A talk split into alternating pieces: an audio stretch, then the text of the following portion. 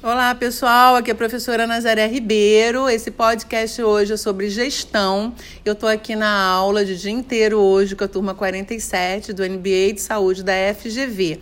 E eu escolhi hoje dois gestores, um da área privada e outro da área pública, para falar um pouquinho para vocês sobre gestão. Então, o doutor Luiz Fernando, que está aqui, que é vice-presidente do. Fala um pouquinho. Hospital do Câncer 2. Na, é, eu sou Luiz Fernando, sou cirurgião oncológico e sou vice-diretor do Hospital do Câncer 2. Ok. E a doutora Kátia Burata? É, eu sou hematologista, hemoterapeuta, sou gestora, sou gerente médica do grupo GSH do Banco de Sangue Serum. Ok, muito obrigada pela, por terem aceitado o meu convite de falar um pouquinho sobre gestão para os alunos, ex-alunos e futuros alunos do curso. Então, doutor Luiz Fernando ficou acertado que o senhor seria o primeiro a falar sobre, sobre o assunto. Então, a pergunta é: o que, que o levou a buscar um curso, um MBA na área de gestão de saúde? Primeiramente, boa tarde. Obrigado pelo convite a participar desse podcast. É a primeira vez que eu participo dele, né?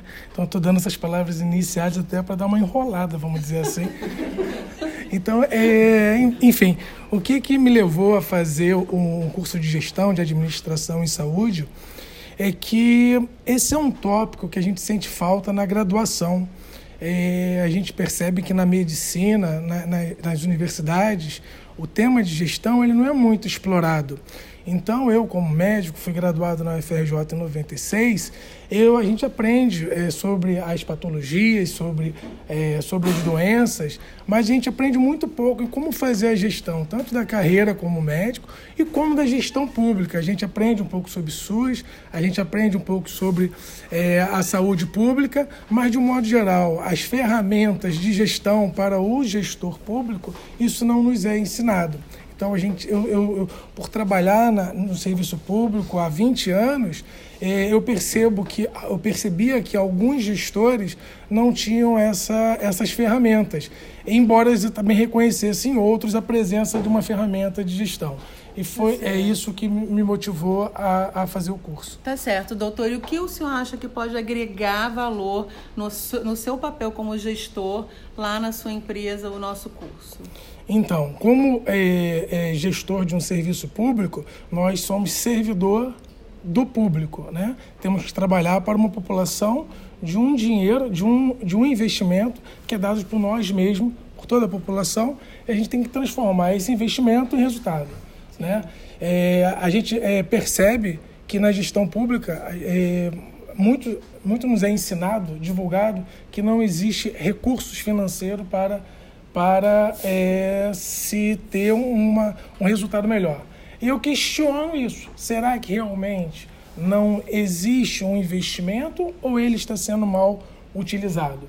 Então, foi buscando uma, uma graduação numa, numa numa instituição conceituada. Eu espero que ao final do curso eu consiga, de alguma forma, aprender um pouco mais a fazer Muito gestão obrigada, doutor. Público. Esperamos também. Então, a doutora Caixa agora vai responder para vocês também no que ela acha né, que é importante, o que, que vai agregar valor para ela, o curso e por que, que ela buscou estar aqui conosco hoje.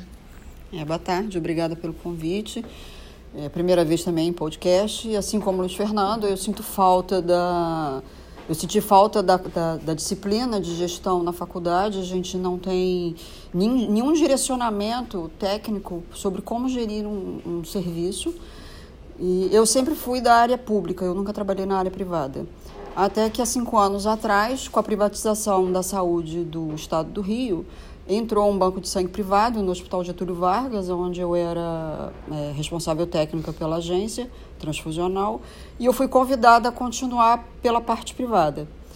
Em seguida, eu fui convidada a ser gerente médica do Banco de Sangue Serum, no Rio de Janeiro, hoje é o maior banco de sangue do Rio, e eu me vi numa encruzilhada, porque é, o que é gerir? Como se faz a gestão de pessoas? Eu, o que eu tenho que fomentar no meu grupo para que ele produza melhor e bem, com satisfação. E eu senti muita falta disso. É, como começar? Então eu comecei buscando esse tipo de informação aqui na Getúlio Vargas. Muito obrigada. Bom, queria agradecer aos dois doutores que gentilmente e humildemente estão aqui se expondo, né, falando do lugar deles de gestores e o que eles vieram aprender conosco. Então, o que a gente espera é que isso, de alguma forma, esclareça para os alunos dos NBAs, para o pessoal da área de saúde em geral, o quanto importante é fazer uma gestão profissional, né? O quanto é importante que você busque informação para tomada de decisão baseada em evidências. O meu canal do podcast está aí, eu espero que vocês tenham gostado. A proposta é não ensaiar, não é? é ter esse contato que a gente tem aqui bem informal, mas que tenha técnica, que tenha informação para agregar valor aí para todo mundo. O assunto hoje foi gestão e até o próximo, o próximo podcast então. Um abraço e até o próximo.